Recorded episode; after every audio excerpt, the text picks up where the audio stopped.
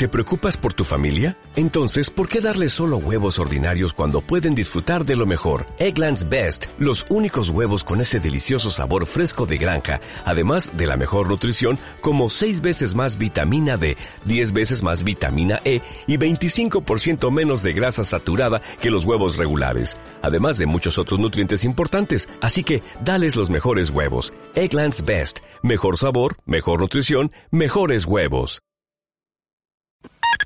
Los cangrejos no andan solos. Siempre buscan ser comunidad. Desde el punto de vista de la evolución, son unos triunfadores. Comunidad cangreja.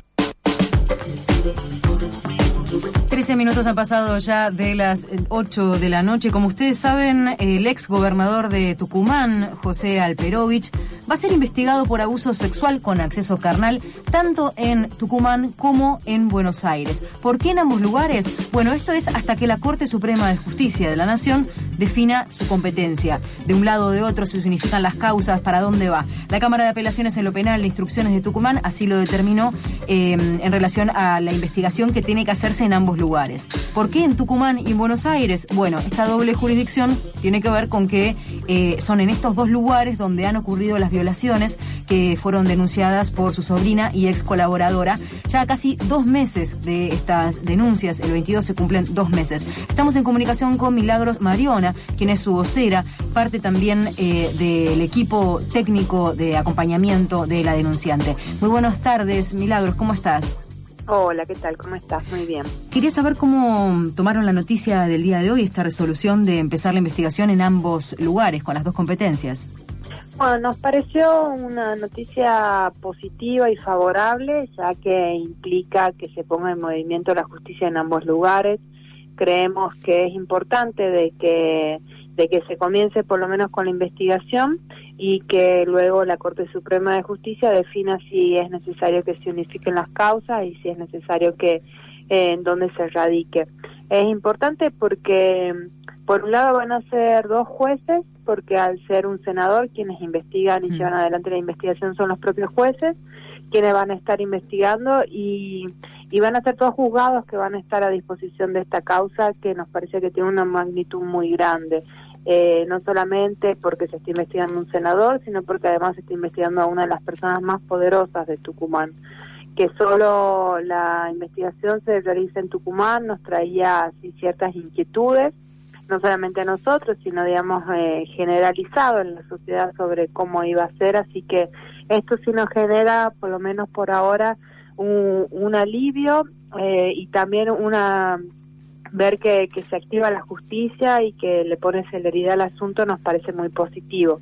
El juez puso un plazo de 72 horas para que el juez Magio comience y avance con la investigación acá en Tucumán, así que eso nos parece sobre todo, digamos, muy importante. Sobre todo en Tucumán, que sabemos que ha sido un poco demorada la investigación, ¿no? A cambio, acá en la ciudad de Buenos Aires, ¿había tenido algún tipo de avance? Sí, en Buenos Aires, de hecho, se pidieron ya las primeras medidas de prueba, entre ellas una revisión ocular que se va a realizar el 22 de este mes. Eh, también se había pedido, la defensa del Perú se había pedido unas pericias psiquiátricas que desde la Fiscalía se, se apelaron por considerarlas revictimizantes. Es decir, solamente eh, se pedía la, la pericia psicológica de la denunciante y no del senador. Claro, eso fue un pedido que de la defensa y fue un pedido de una pericia psiquiátrica, porque la pericia psicológica es algo que usualmente se pide mm. eh, y es algo, digamos, que, que también había estado dispuesta a realizarla, pero también eh, fue muy importante lo que ella le expresó al juez cuando se puso a disposición para lo que se requiera de que no solamente su pericia psiquiátrica, sino que le parecía importante, sobre todo por los hechos relatados y por por la descripción de la personalidad de Alperovich en el ámbito privado, era importante también realizar una pericia psiquiátrica a, a esta persona, como para poder entender también qué tipo de personalidad tiene y, y cómo se produjeron los hechos, porque entendemos que también no es un, la violencia sexual que ejerció contra ella, eh, no es algo aislado en su personalidad, sino de que es algo característico sobre, sobre la persona de Alperovich. Mm. ¿Qué tal, Milagros? Maru te saluda. Te quería hacer una consulta más relacionada con, digamos, el, el ámbito de lo social. ¿Cuáles son las repercusiones en Tucumán sobre esta denuncia contra Alperovich, sabiendo también la magnitud de poder que viene acumulando en el transcurso de los años? Eh, hoy justamente fue bastante concurrida esta audiencia, a pesar de que hacían como 40 grados a las 10 de la mañana. Eh, fue concurrida tanto adentro de la sala, estaban muchos medios de comunicación y había mucha participación también de la ciudadanía en general, organizaciones, estaba la Comisión de Víctimas de de la impunidad encabezada por Alberto Levos y afuera también estaba el movimiento feminista acompañando esto, porque Alperovich no es una persona que solamente y aisladamente tiene este tipo de causas, es una persona que gobernó durante 12 años en la provincia, en esos 12 años desapareció Marita Verón, mm. en esos 12 años también asesinaron a Paulina Levo y hasta el día de hoy no se sabe quién es el asesino porque todos los funcionarios de Alperovich lo encubrieron ese asesinato. Entonces, hay de sobras eh, ganas también de estar ahí presentes y también de estar exigiéndole a la justicia de que de que se haga justicia con este caso y de que se investigue. Por un lado, eh, estaban mencionando la importancia desde el comienzo ¿no? de, esta denuncia de, poder mediatizar y hacer que se conozca y se difunda lo que estaba pasando, también como una manera de, marcar la importancia de hacer estas denuncias, de que se visibilice y que realmente no nos callamos más. Pero también siempre con respeto y sabemos que ha habido un tipo de filtración de información, de lo que de, información que no tenía que, salir del ámbito judicial. ¿Cómo evalúas este, este trabajo de los medios de comunicación?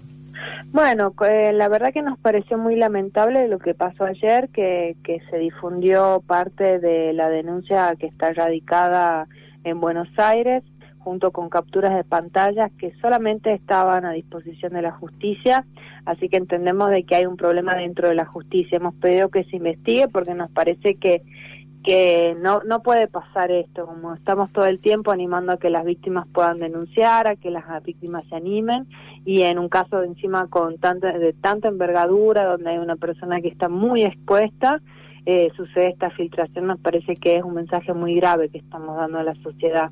Así que ya desde la Fiscalía nos aseguraron de que se iba a investigar y por otro lado, después de que hemos mandado un comunicado, el comunicado que circuló ayer expresando nuestra preocupación y también nuestra indignación porque le genera mucho daño a la denunciante, encima un día antes de esta audiencia que tenía tanto peso para nosotros. Eh, desde el canal nos informaron de que no iban a seguir eh, profundizando eh, sobre el informe que, que, que parece que tenían más información todavía, así que esperamos que eso sea así. Creemos que estamos en un momento en el que es necesario también poder dar estos mensajes. Eh, no sé por qué, pero bueno, nos están prestando muchísima atención, eh, nos están, eh, no te voy a decir, haciendo caso de cierta manera, porque también cuando eh, cuando se empezó a difundir el nombre de la denunciante, ahí nomás salimos, y, y, no es solamente el equipo técnico, tiene que ver con todas las redes feministas que hemos sabido tejer durante todos estos años. Mm.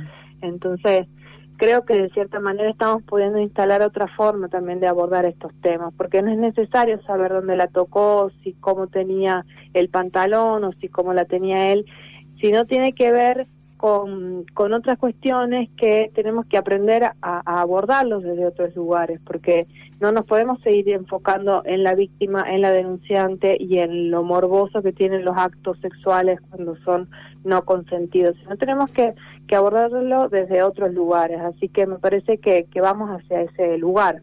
Sí, por un lado pensaba en la importancia de la presencia de periodistas feministas en los medios y por otro lado también en lo urgente y lo necesario que tiene que ver con, sobre todo en las empresas de comunicación, acerca de por lo menos una formación en respeto con relación a este tipo de situaciones que justamente como marcabas recién es paradójico que mientras por un lado se comienzan a tomar los primeros elementos de prueba, al mismo tiempo se termine filtrando esta información y al mismo tiempo esto sea levantado como información relevante para una empresa de comunicación.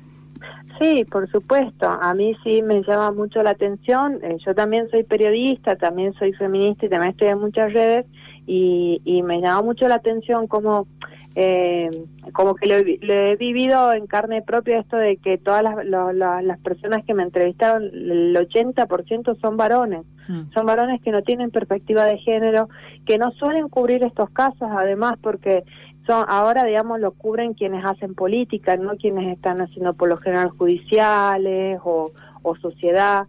Entonces es como también muy fuerte porque no hay una perspectiva y constantemente están queriendo pinchar para que una pueda dar más información, insistiendo con que quieren hablar con la denunciante y no respetando esa decisión. Obviamente que, que con todo el respeto y con toda la paciencia uno está ahí eh, porque necesitamos de los medios de comunicación poniendo los límites y explicando, pero pero bueno, sí estamos todavía, digamos, en un camino que es difícil y que es muy arduo, sobre todo cuando tratamos este tipo de temas. Por otro lado, quería preguntarte, recién decías esto de, de alguna manera nos fueron escuchando, no sabemos bien por qué, pero nos escuchan, nos hacen caso, nos dan respuesta. Eh, me preguntaba qué pasa con las referentes de la política, qué pasa con declaraciones en el plano político, porque también se están cruzando constantemente, se ha dado una licencia sin goce de sueldo por seis meses, que en algún momento va a terminar y que hay que dar una respuesta política. Sí, bueno, todavía, digamos, esas declaraciones así públicamente no la hemos tenido. Eh, la única que se expresó bien cruda y dura fue Ofelia Fernández, que justo en diciembre le tocó estar acá en Tucumán y, y no, no se pudo evitar hablar del tema y fue la única que pidió la renuncia. Y sobre todo también habló sobre la violencia política, de que no es un, un digamos, Alperovich es un caso particular y es un caso en donde hay un ejercicio de poder muy grande, pero que hay muchos otros casos de abuso sexual que se están encubriendo y que no están saliendo a la luz por el poder que tienen personas que están ligadas a la política.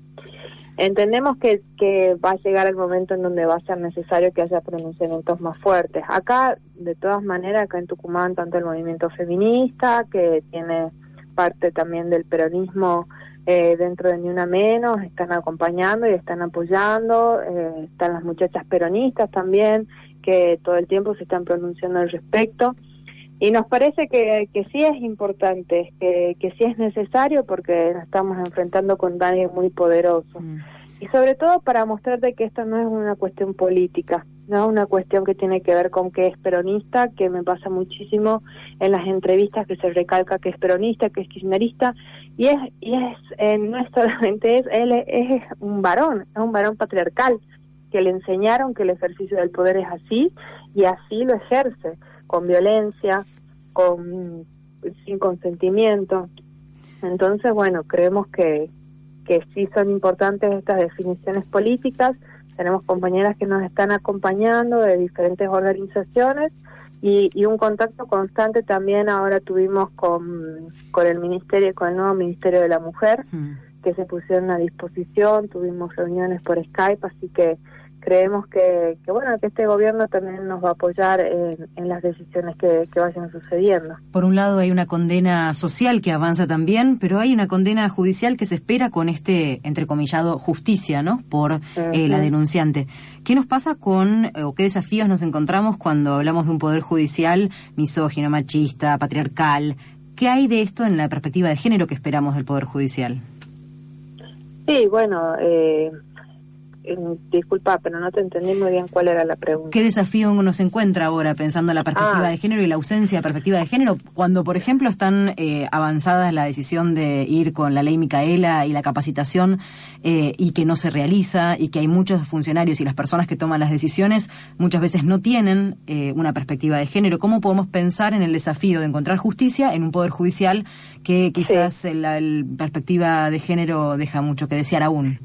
Sí, de hecho hoy en la audiencia el fiscal que estaba, digamos, por parte, digamos, de del Ministerio Público Fiscal quiso alegar, digamos, utilizar algunos argumentos eh, sobre la, digamos, de con perspectiva de género y, y pobre, no le salió también. Pasa eso, como que, que pueden estudiar la ley, pero pero la perspectiva de género es algo que, que es mucho más profundo que solamente estudiar y me parece que, que es muy difícil que jueces, abogados, fiscales, que toda su vida han tenido esta, esta cuestión machista, esta cuestión de, de estos sesgos tan, tan fuertes que no pueden entender cómo es la violencia sexual, puedan en las interpretaciones, puedan en las decisiones judiciales eh, que, que esté atravesado transversalmente por, por una perspectiva de género. Sí creo que bueno, que un poco vamos avanzando, hay muchísima jurisprudencia y hay, digamos, nosotros estamos todo el tiempo insistiendo con eso y, y marcando cuál es la jurisprudencia que, que habla sobre la celeridad, que habla sobre la no revictimización, pero bueno, entendemos que el desafío todavía es muy largo, es muy grande y sobre todo acá en Tucumán que tenemos para contar muchísimas historias de muchísima vulneración de derechos de las mujeres y sobre todo en la justicia. Milagro, esperamos entonces 72 horas para una definición y después cómo avanza entonces esto. Y sí, vamos a ver, la verdad que, que el 22 tenemos la próxima fecha, que es allá en Buenos Aires, pero bueno, hasta el momento eh, no nos comunicamos con el juez Magia, así que no sabemos si, si cuáles van a ser sus peticiones próximas. Estamos a la espera, nosotros estamos completamente a disposición de la justicia, de los medios de comunicación y, y siguiendo haciendo esto público, porque nos parece muy importante que la sociedad esté involucrada en esto. Milagro, te agradecemos un montón esta comunicación, te mandamos un abrazo y seguimos en contacto. Muchas gracias a ustedes, saludos. Hablábamos con Milagro Mariona, ella es vocera de la denunciante de José Alperovich, ex gobernador de Tucumán, senador con seis meses de licencia sin goce de sueldo a partir del momento en el que se hizo esta denuncia, el 25 de noviembre, cuando la denuncia fue el 22 de noviembre, denunciado por su sobrina por abuso sexual con acceso carnal. Entonces, en el día de hoy se decidió que se investigue en ambos lugares, tanto en Tucumán como en la ciudad de Buenos Aires, donde se radicaron las denuncias, hasta tanto la Corte Suprema de Justicia de la Nación defina cuál es su competencia. ¿Necesitas ayuda? En O'Reilly Auto Parts te ayudamos. ¿Necesitas algún consejo? Te aconsejamos. Nuestros profesionales en autopartes están siempre disponibles para ayudarte a encontrar lo que necesites. Excelente servicio al cliente es solo una de las ventajas que ofrece O'Reilly Auto Parts. Los profesionales en autopartes. Oh, oh, oh,